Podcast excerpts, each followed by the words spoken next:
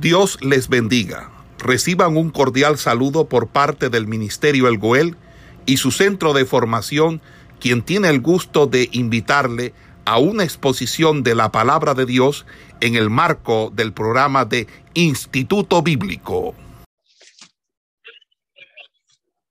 Y este capítulo nos habla acerca de unos requisitos importantes que son dados para los líderes y que debemos prestar mucha atención, pero mucha atención a lo que Dios a través de el apóstol Pablo le deja como, como mandatos al joven Timoteo para que pusiera en práctica.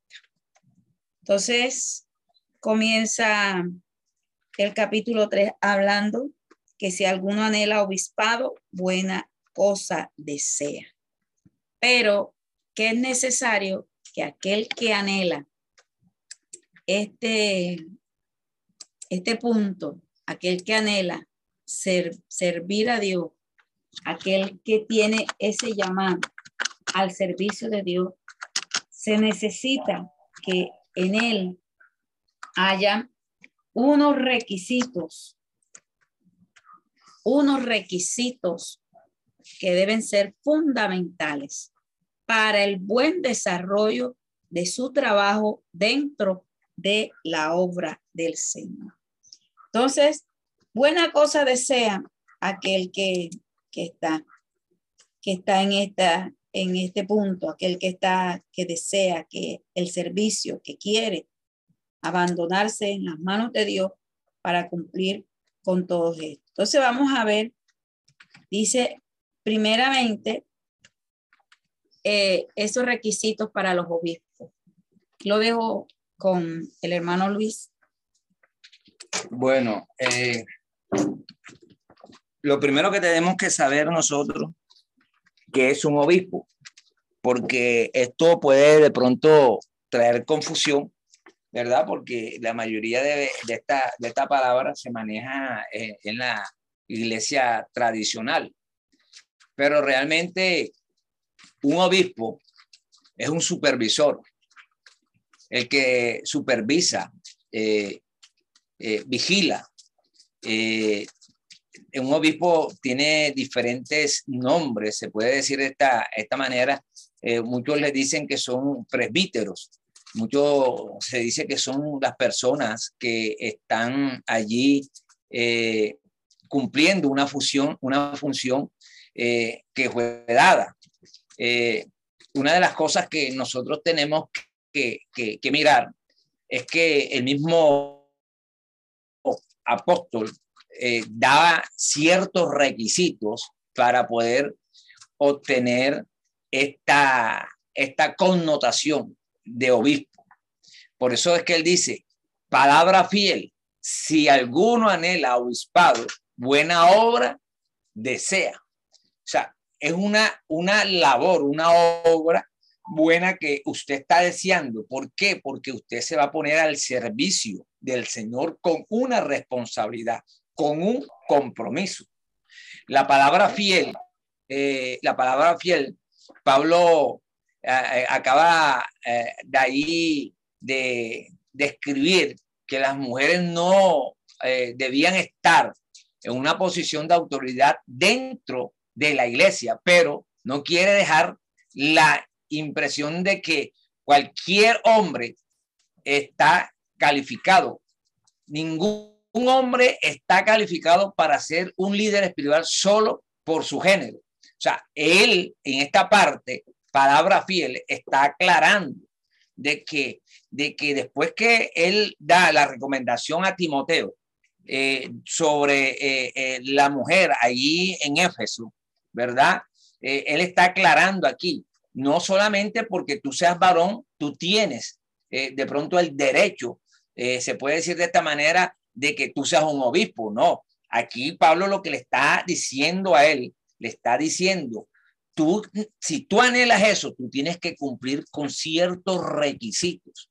Y es tu testimonio, en pocas palabras, es tu testimonio lo que va a darte el aval para que tú seas un obispo o, alguien que esté allí eh, sirviéndole a Dios con excelencia. Eso es lo que Pablo le está diciendo a él. Ahora, dice, si alguno anhela obispado, el oficio que Pablo describía es el del obispado. Nuestra cultura religiosa, escuche bien, nos ha dado una idea muy particular de lo, que es un obispo.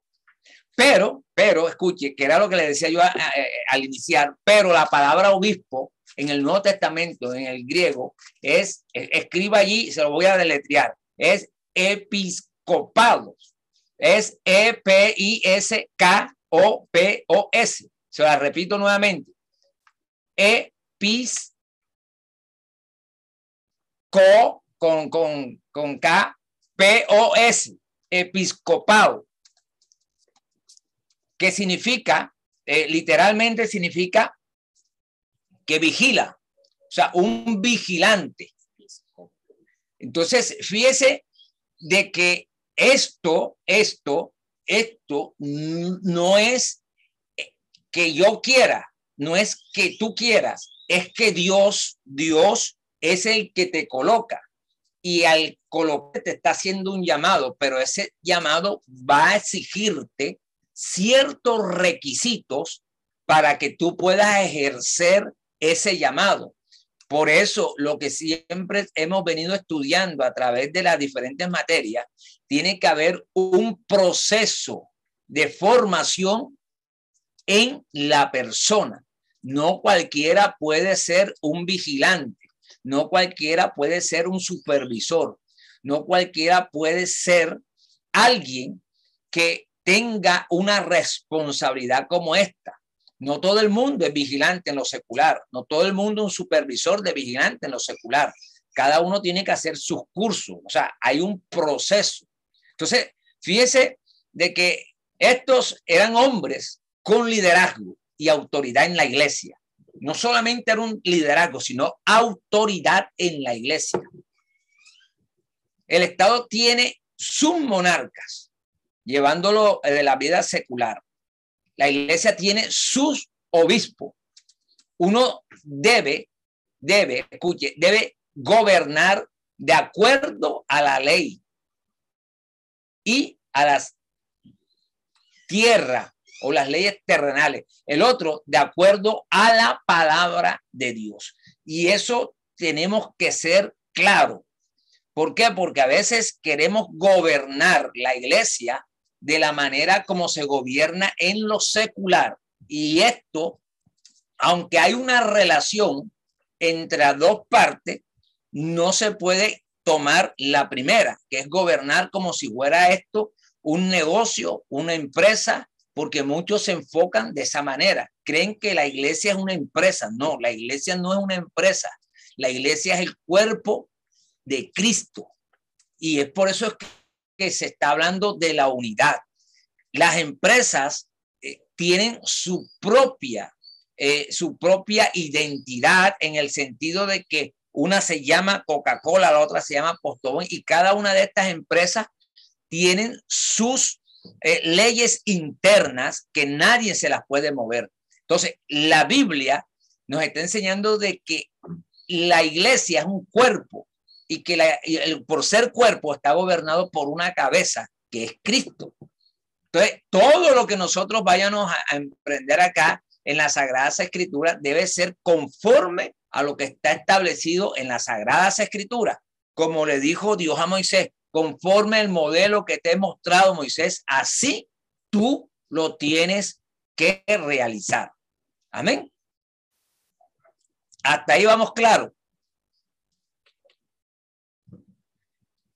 Amén, pastor. Bueno, eh, en el libro de los Hechos, capítulo 20, si usted lo tiene allí, libro de los Hechos, capítulo 20, versículo 17, le voy a pedir el favor que me lo lea. Hechos 20, 17. El que, eh, el, que, el que lo tenga, levanta su manito y abre su micrófono y lo lee. Pastor. Dice la palabra del Señor. Enviando pues desde Mileto a Éfeso, hizo llamar a los ancianos de la iglesia. Amén. Entonces, mire, ahí lo que dice, se nos enseñó que había muchos obispos. O sea, que la palabra obispo también se puede relacionar con la palabra de ancianos. Había muchos obispos. Esto es vigilantes. Un anciano es un vigilante de la iglesia. Un anciano tiene la autoridad delegada por el pastor para de pronto eh, reprender o, o exhortar a alguien, se puede decir de esta manera, si está haciendo algo indebido que no va conforme a la palabra de Dios. Lastimosamente, lastimosamente, y digo lastimosamente porque encontramos congregaciones que los ancianos simplemente eh, eh, eh, están para reuniones y muchas veces ven hacer cosas indebidas en la iglesia y no son capaces de exhortar al hermano y comunicarle lo que está haciendo el hermano al pastor, porque le da miedo de que lo traten, y voy a usar este término, de pronto del vulgo, ¿verdad? Pero es un término que siempre tienen las personas, aunque son cristianos, tienen esta expresión. dicen de que son personas zapas, que son personas lambonas, que quieren buscar mejor puesto. Y esto no es así, porque fíjese de que aquí la Biblia está enseñando de que el que esté anhelando obispado tiene que ser una persona correcta, una persona de una sola pieza, una persona que no le dé miedo eh, defender esta doctrina. Entonces, eh, si nosotros miramos, sin duda, esto era hombres que estaban a cargo eh, de las diferentes iglesias o, quizás de las diferentes eh, células, se puede decir de esta manera, que se reunían en la ciudad, la idea de un obispo regional no viene de la Biblia. Entonces, fíjese de que son vigilantes, son personas que tienen a cargo hacer una función. Y por eso usted tiene que ser ejemplo para que usted no tenga, no sea, para que usted sea irreprensible, que usted tenga autoridad, de que si usted vio a alguien que está haciendo algo individuo que no vaya conforme a la Sagrada Escritura, usted tenga la autoridad de decirle, hermano, usted está haciendo esto mal porque la Biblia dice esto, esto, esto y esto. Cuando usted tiene la autoridad, el hermano salta, brinca, chilla, relincha, pero termina aceptando la exhortación. ¿Por qué? Porque usted tiene autoridad. Y por eso es que Pablo enfatiza que tiene que ser con un buen testimonio. Amén. La Biblia eh, nos muestra claramente eh, eh, este pasaje. Entonces, el significado de, obispo es alguien que supervisa la iglesia, un líder. Tal persona a veces es llamado, como decían ahorita, anciano. Amén. A su nombre damos la gloria. Entonces, eh, anciano, ¿verdad? Entonces le voy a, decir, eh, también esta palabra se la voy a deletrear, presbúteros. Entonces, ¿qué significa presbítero o pastor? ¿Verdad? Eh, eh, es la, la, la, la, palabra esta de obispo. Eso lo tuvimos viendo ahí en 20, 2017. Entonces, entonces, mire lo que dice ahora el, el 28 del mismo texto bíblico de, de, Hechos 20. Mire lo que dice el texto, el texto bíblico. Dice, por tanto, mirad por vosotros y por todo el rebaño en que el Espíritu Santo ha puesto por obispos para apacentar la iglesia del Señor, la cual él ganó por su propia sangre. Entonces, fíjese de que no solamente tenemos que mirar por nosotros, sino por los demás. ¿Para qué? Para que nosotros podamos hacer un buen trabajo. A veces nos enfrascamos porque la salvación es individual. Sí, la salvación es individual, pero nosotros tenemos una responsabilidad de, de cuidar un rebaño, una, una, una tarea que Dios nos ha delegado. Por eso es que los hermanos a veces no entienden por qué los pastores insisten y están detrás de las ovejas y a veces nos volvemos canzones repitiendo lo mismo, repitiendo lo mismo. Sí, estamos haciendo esa labor, pero ¿por qué? Porque te estamos cuidando que no se vaya a perder tu alma y que tampoco se pierda la mía.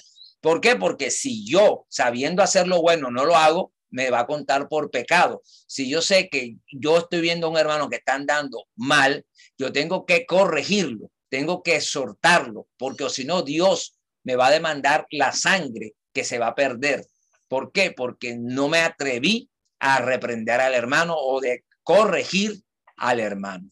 Entonces, nosotros tenemos que tener claro algo, mis amados hermanos, que el que está anhelando a obispado no es cualquiera cosa. Porque ahora le voy a hacer una claridad y quiero que ustedes tengan esto presente. Cuando usted es llamado por el Señor, no es puesto por hombre, sino por el Señor, a usted no le, ha dado, no le han dado un cargo. Escuche, a usted no le, ha dado, no le han dado un cargo, a usted le dieron una dignidad. Son dos cosas diferentes. Un cargo se lo dan a cualquiera.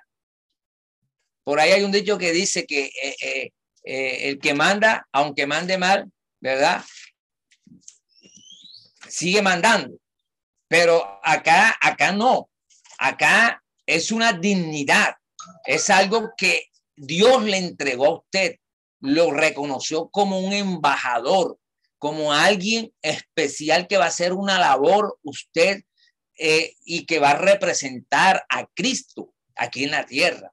Entonces, el cargo usted el día que le da la gana, y estoy utilizando estos términos así para que de pronto eh, parecen duros, pero para que entendamos un poquito eh, eh, en lo cotidiano, usted si le da la gana de decir, hasta aquí, pastora, le entrego esto, pastor, le entrego esto y me voy, ya, le dio lo mismo.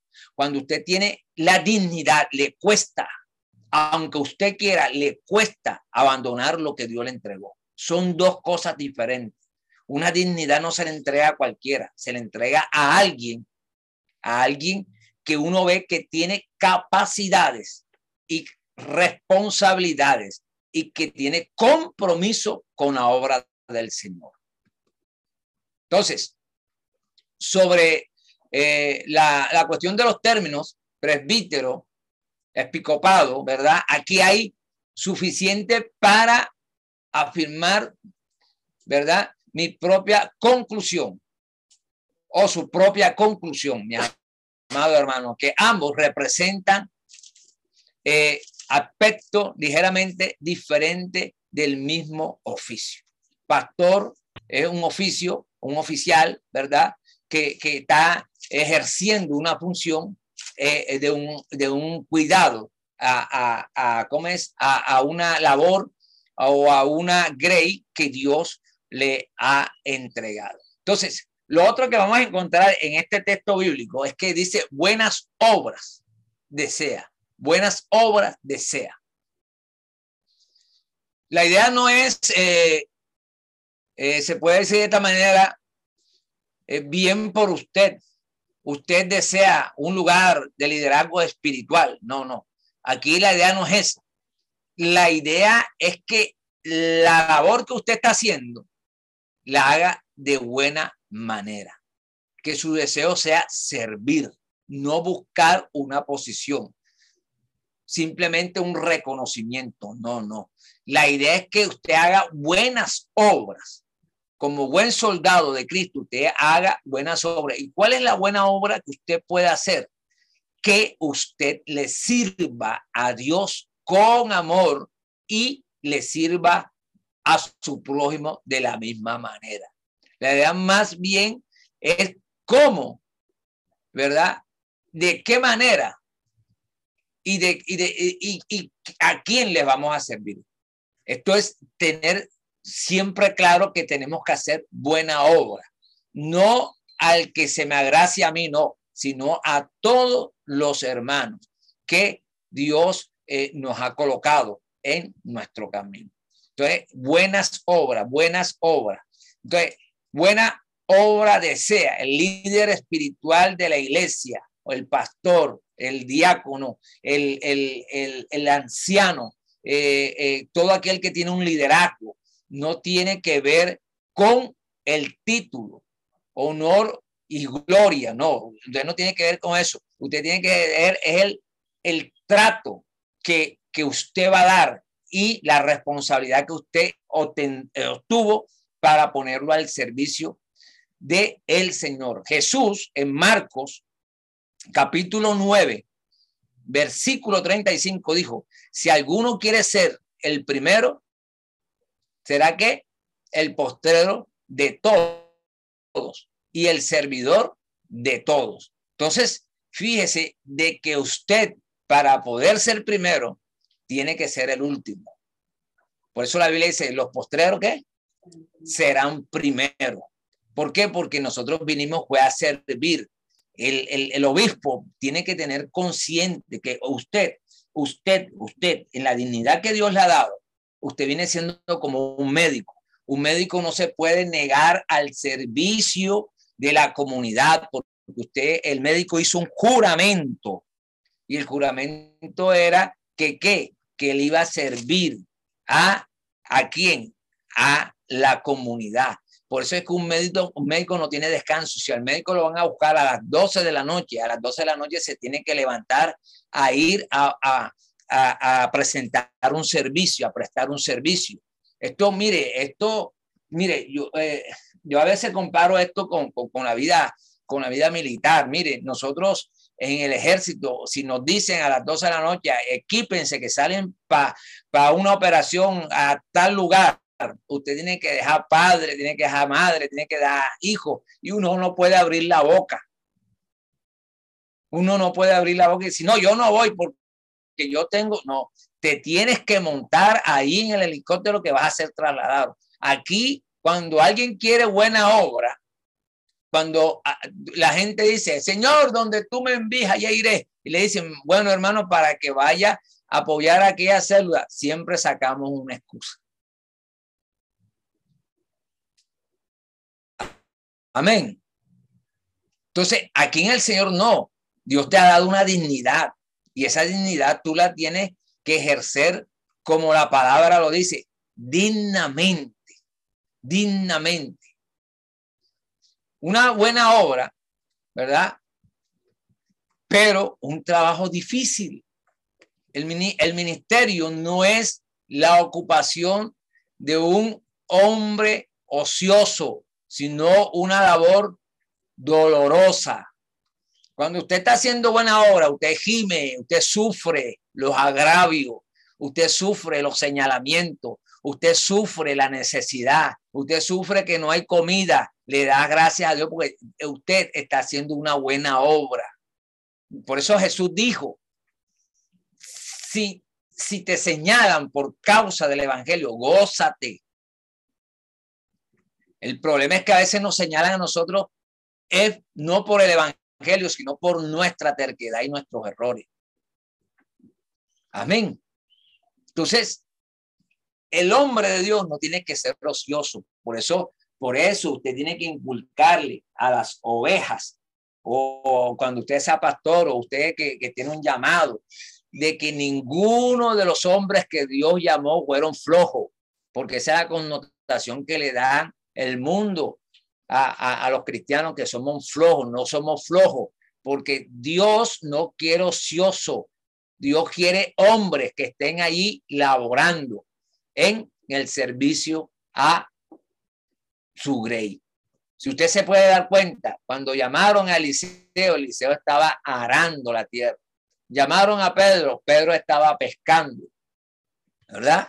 Y así sucesivamente, cada hombre que Dios llamó, lo llamó haciendo una labor secular para luego usarlo en el ministerio. Entonces, mire, eh, lo otro que vamos a encontrar ahí ¿De qué sirve? Es eh, eh, una pregunta que le voy a hacer. ¿De qué cree, cree usted que sirve un ministro perezoso? Esto no es bueno, ni para el mundo es bueno, ni mucho menos para la iglesia o para mí, la misma persona. Esto no es bueno. Es una deshonra para, la, eh, para el llamado o para la dignidad que Dios nos ha dado. Ser flojo, Dios lo señala como un pecado. Y si, mire, Dios coloca a la hormiga como, como, como ese animalito que es diligente. A veces nosotros no somos diligentes. La hormiga se prepara. O sea que nosotros, como ministros, nosotros no tenemos que tener tiempo de, de relax, de vacaciones, no. Tú te tienes que preparar para cuando venga el día malo, cuando venga el día malo, eh, tú puedas obrar y puedas sustentarte en ese momento. Entonces, esto no es bueno ni para el mundo ni para la iglesia. Es una deshonra para la, profesión o el llamado que Dios te ha hecho. Amén. Y para la connotación que te da la palabra de escritura, que es como hijo de Dios. Entonces, mi hermano, hasta ahí vamos entendiendo. Amén, pastor. Entonces, eh, eh, eh, es una de las cosas que, nosotros tenemos que, que mirar, ¿verdad?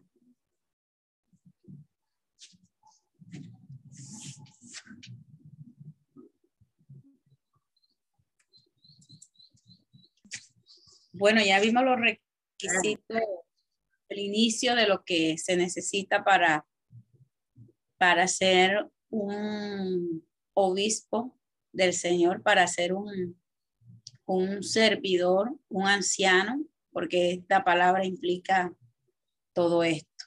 Son los requisitos que vienen ahora del, liderazgo que Dios nos ha dado.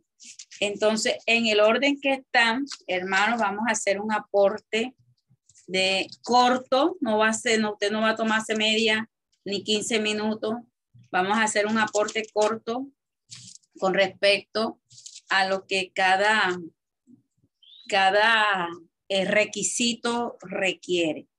Bueno, primero el apóstol está hablando acerca de, se necesita que, que el obispo sea que la persona que le tocó el primer...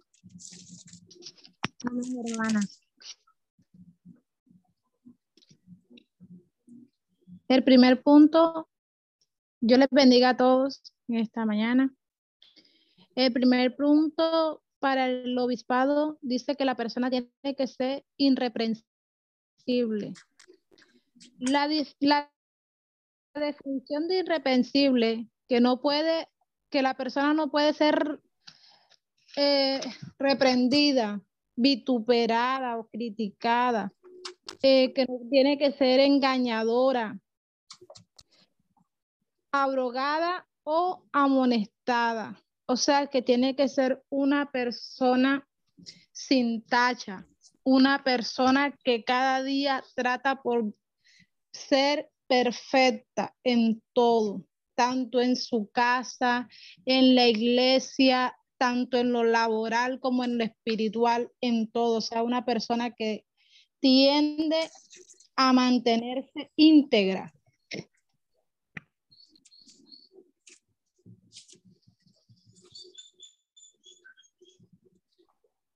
Claro, eh, así como decía la, hermana Fanny, eh, cuando hablan de irreprensible, es alguien que nadie puede señalar.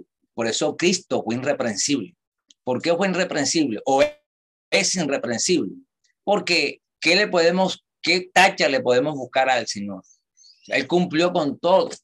Él dijo, yo he venido para que todo, eh, toda buena justicia se, se, se cumpla. O sea, si fuera querido, no fuera sido bautizado por Juan el Bautista, pero esa era, era, era, era la, la, era la parte, se puede decir, de, que se tenía que cumplir para que la escritura se cumpliera. Eso se llama irreprensible, que usted, eh, donde usted vaya, usted no le digan, usted es una ladrona, usted es una mentirosa, usted hizo esto, hizo lo otro. No, cuando hablamos que el ministro tiene que ser irreprensible, tiene que tener un buen testimonio.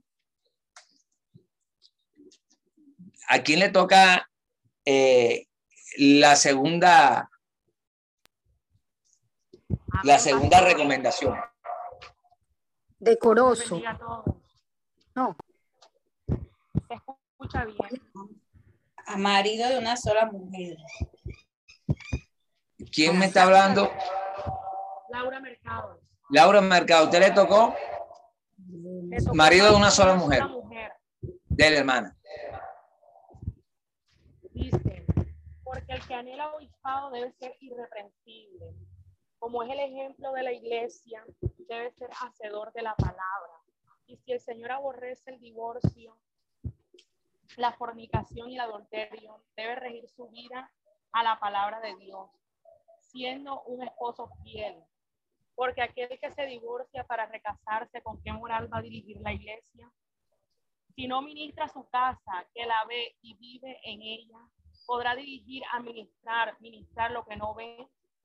Es marido de una sola mujer hasta que la muerte los separe. Y si hay causa de fornicación, de maltrato, debe quedarse solo. Amén. Amén.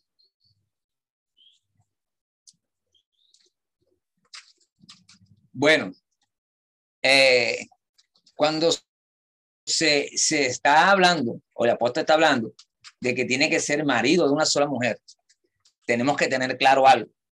Y es que usted, eh, como esa persona que ha tenido ese llamado, no puede pensar en otra persona, sino en la persona que Dios le ha puesto a su lado o que usted escogió, que son dos cosas diferentes.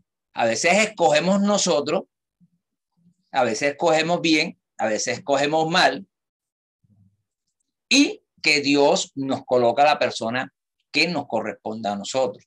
Son dos cosas diferentes, porque a veces le echamos las culpas a Dios de las cosas que no suceden cuando nosotros fuimos los que tomamos la decisión. Entonces, si usted tomó la decisión y no, la decisión que usted tomó no le resultó, aquí no hay devolución. Aquí lo que la pastora está diciendo, si usted está, se, se divorció, aquí no hay divorcio tampoco, sino que se separó, usted tiene que quedar solo, tiene que quedar sola. Y si usted quiere servirle al Señor, tiene que hacerlo de esa manera. De aquí ya usted no puede poner la mirada en otra persona. La única manera de que usted quede libre es que aquella persona parta de esta tierra. Es la única. Y es lo que está señalando el apóstol el, obispo tiene que ser un hombre de una sola mujer. Aquí no es que a mí me parece que a mí no. Aquí usted tiene que tener eso claro. Que aquí la yuca, si usted la compró rucha, se la tiene que comer rucha. Aquí no hay devolución de nada. Entonces, eso lo tiene que tener el obispo o aquel que está anhelando obispado claro. Que aquí no existe el divorcio. El divorcio no es de Dios. ¿Quién es la siguiente persona?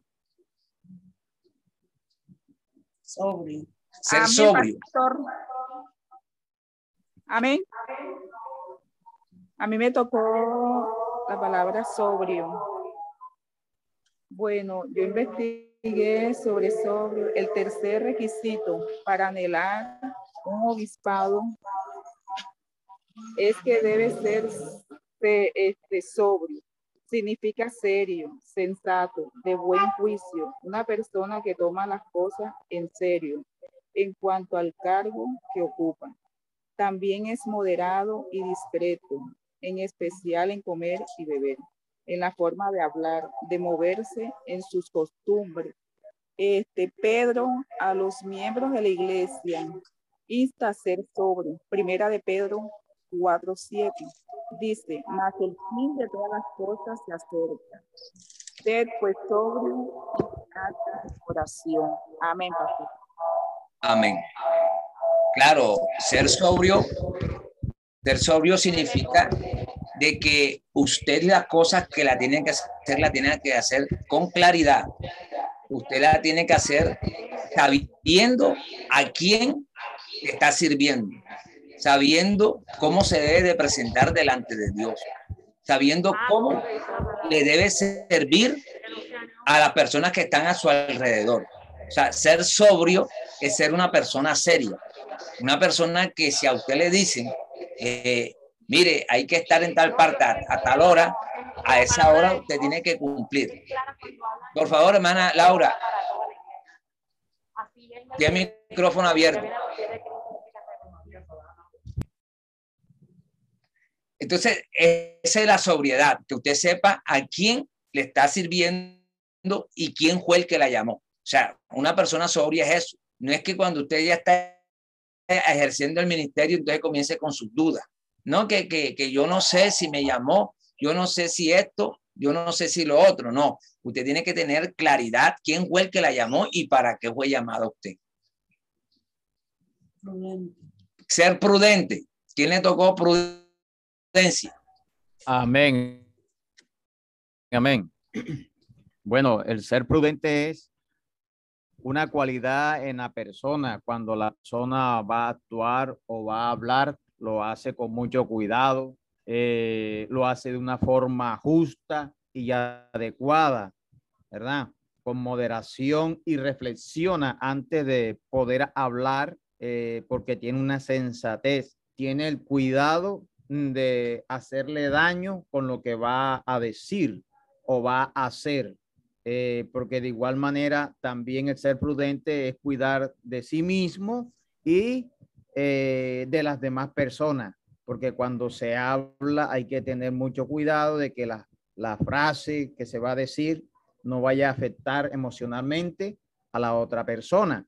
De igual manera, también el que se conduce con prudencia tiene cuidado de sí para con su vida. Por ejemplo, cuando va caminando por la calle, tiene cuidado de no ir distraído eh, en medio de la, mm, de la vía, porque lo puede coger un carro, ¿verdad? O arrollar una moto. Eso es ser prudente eh, cuando uno habla. Por ejemplo, la prudencia en la Biblia, hay muchos textos, entre ellos tenemos a Proverbio capítulo 10, verso 19, dice, en las muchas palabras nos falta pecado, más el que refrena sus labios es prudente. También nos habla en Proverbio 27, 12, dice, el avisado ve el mal y se esconde, mas los simples pasan y llevan el daño. A veces nos preguntamos, bueno, entonces, ¿qué debo hacer para ser prudente? Bueno, la, eh, ¿qué se debe hacer? Pues no participar de las críticas, eh, observar eh, o estar seguro antes de hablar, ¿verdad? no hablar de forma eh, arbitraria. Lo otro es no contar un secreto de una persona cuando a veces la persona eh, confía en uno y le, le, le ¿qué, ¿qué, le digo? Le confiesa algo, ¿verdad? Entonces la persona debe ser prudente. Si esa persona confió en ti, en confesarte eso, pues debe de guardarlo, ¿verdad? No hablar eh, a voces para que la gente esté escuchando lo que allí se está diciendo, ¿verdad? Eso es lo que es una, ser una persona prudente. Yo les bendigo. Amén. Bueno, yo creo que la explicación que hizo el pastor Alberto fue clara, ¿verdad?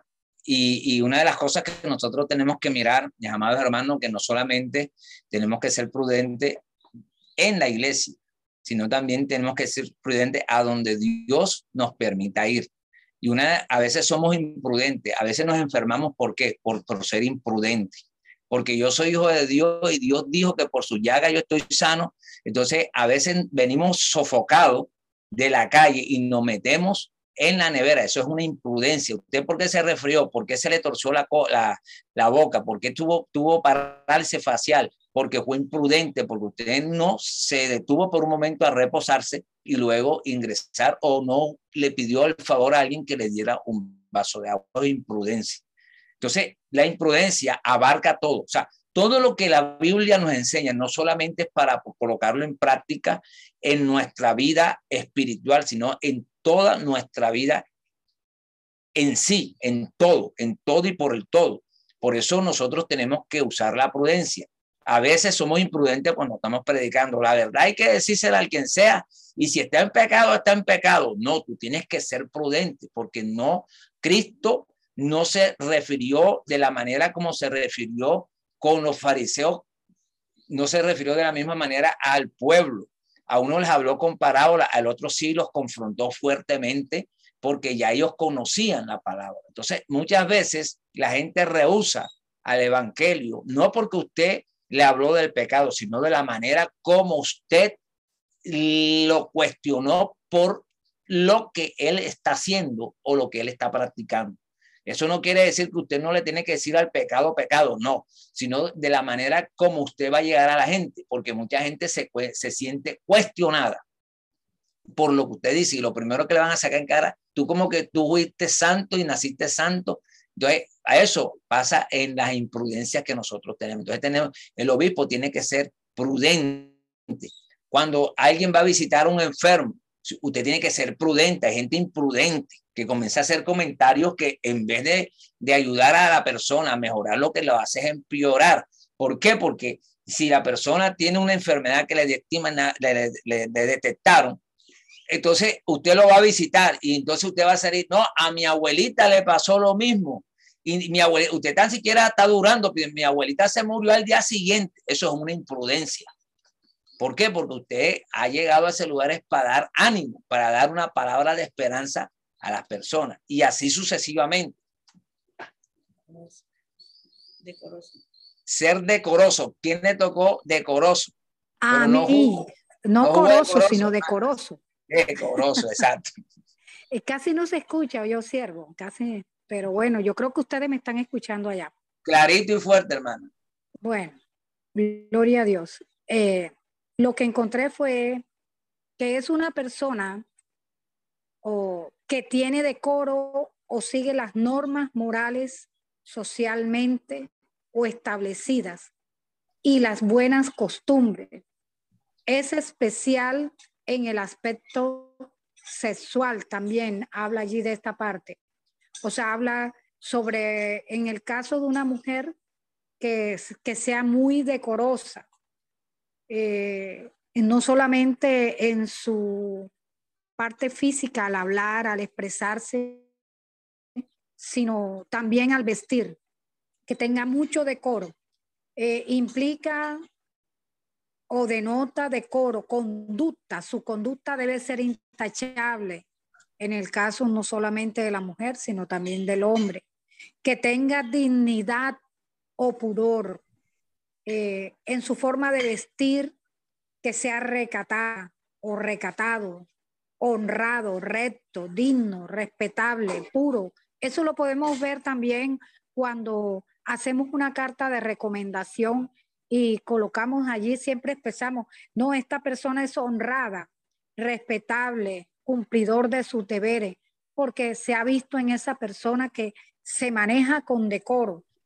Eh, también miramos que es una persona razonable, justo, con decisiones eh, rectas, es decente, eh, siempre se califica como una eh, como una persona en todo su, decir honesta, es casto, decente. Dice que, que también es un hombre probo, puro, recatado. Gloria a Dios. Y tiene los sinónimos, pero bueno, ahí lo dejo esa, esa parte les toca a ustedes. Bueno, pastora, gracias por el aporte. Cierto que sí, eh, es todo eso lo que el conjunto de cualidades que tiene una persona. Mire, a veces nosotros no somos decorosos. Mira, a veces estamos sudando y muchos no tienen un pañuelito o, o algo para secarse el sudor, sino que eh, muchos cogen la, la manga de la camisa, se la pasan por la frente y así se secan el sudor. Eso no ser una persona decorosa. ¿Por qué? Porque eh, estás actuando de una manera, eh, ¿cómo, se puede decir? De una manera como eh, que no tiene, no tiene razonamiento.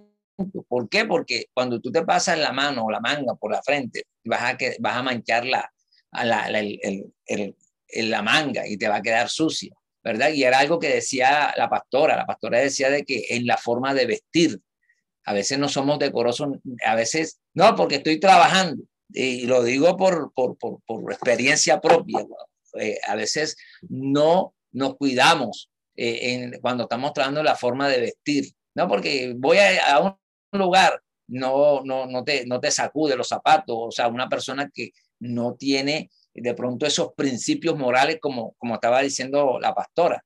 Entonces, tenemos que ser decorosos en toda la manera de vivir como cristianos porque somos carta abierta para el mundo.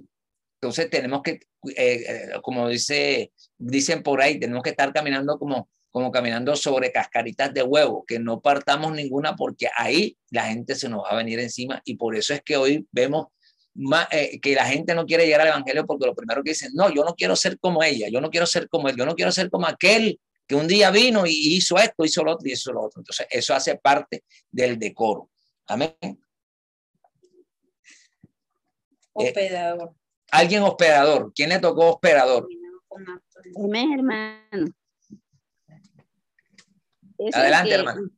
Es el que hospeda, acoge, recibe, aposenta, refugia, habita, cobija o aloja, que está establecido en una morada y hospedaje. Amén. Amén. ¿Qué puede decir usted sobre eso, hermano?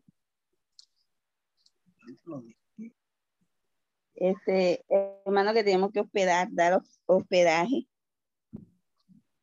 Yo diría que a los siervos de Dios, porque a una persona, hermano, que uno no conoce, no se puede dar hospedaje. ¿Por qué?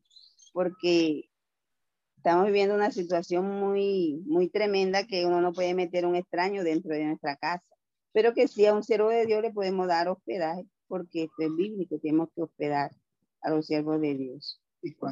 Y saber a qué siervo, hermano, porque, o sea, yo lo digo porque yo hospedé aquí a dos hermanas que, que son de otra, de otra, de otra país.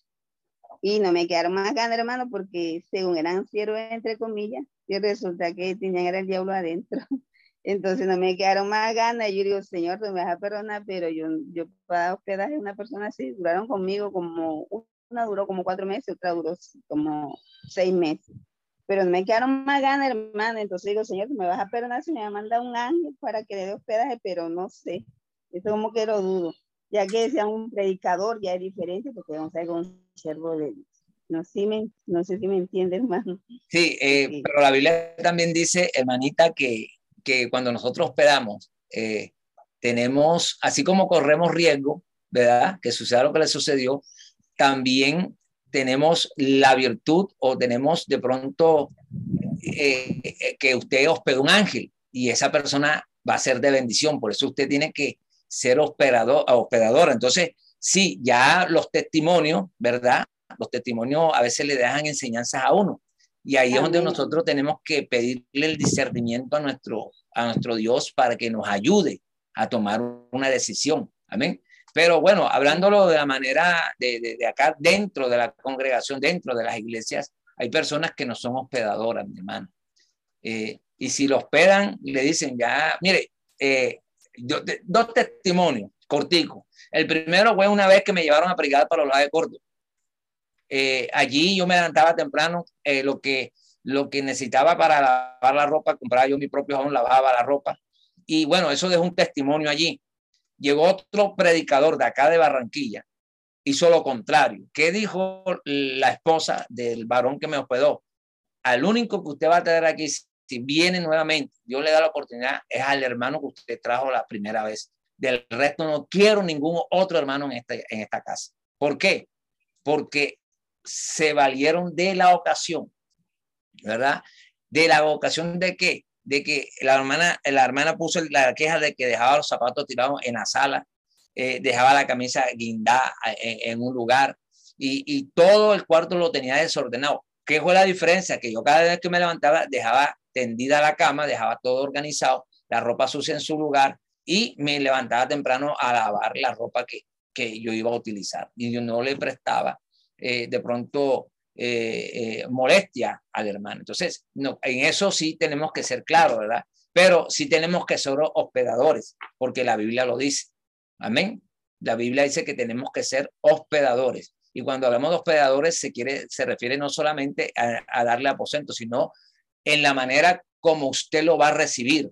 Hay personas que reciben a la persona, se olvidan de la persona, se van, no saben si comió la persona, no saben si la señor la persona. Y eso también me pasó a mí, nos dejaron encerrados hasta las seis de la tarde cuando llegaron otra vez y no supieron si nosotros habíamos desayunado, que no lo habíamos hecho, no habíamos almorzado, tampoco lo habíamos hecho, ¿verdad? Y si no llegó un ángel en ese momento, que fue a Pastora Berli, que llegó ahí a ese lugar, nosotros hubiéramos pasado de largo. ¿Por qué? Porque eso no fue en Barranquilla, fue en otra ciudad que me reservo el nombre. Pero la pastora si está escuchando, ella sabe eh, eh, la situación. Entonces, no fueron hospedadores, Simplemente dieron un alojamiento para que no durmiéramos en la calle, pero el resto, y eso que nosotros no fuimos a buscar comida, sino que uno fue a hacer la obra del Señor. Amén. Entonces, una persona hospedadora tiene que eh, incurrir en todo, en todo, a la atención, la, la ropa, eh, eh, la alimentación, tener el cuidado de la persona y todo eso, ¿verdad? Y eso va a ser de bendición para su vida. Amén. Y ahí culminamos, ¿verdad? Si hay alguna pregunta antes que se termine el tiempo, pueden realizarla. Eh, vamos a pedir el favor a la pastora Berly que puede cerrar la grabación. Aló, pastora. Esperamos que este estudio haya sido de bendición para su vida y ministerio. A Dios sea la gloria. Este es el Ministerio El Goel vidas transformadas para cumplir el propósito de Dios.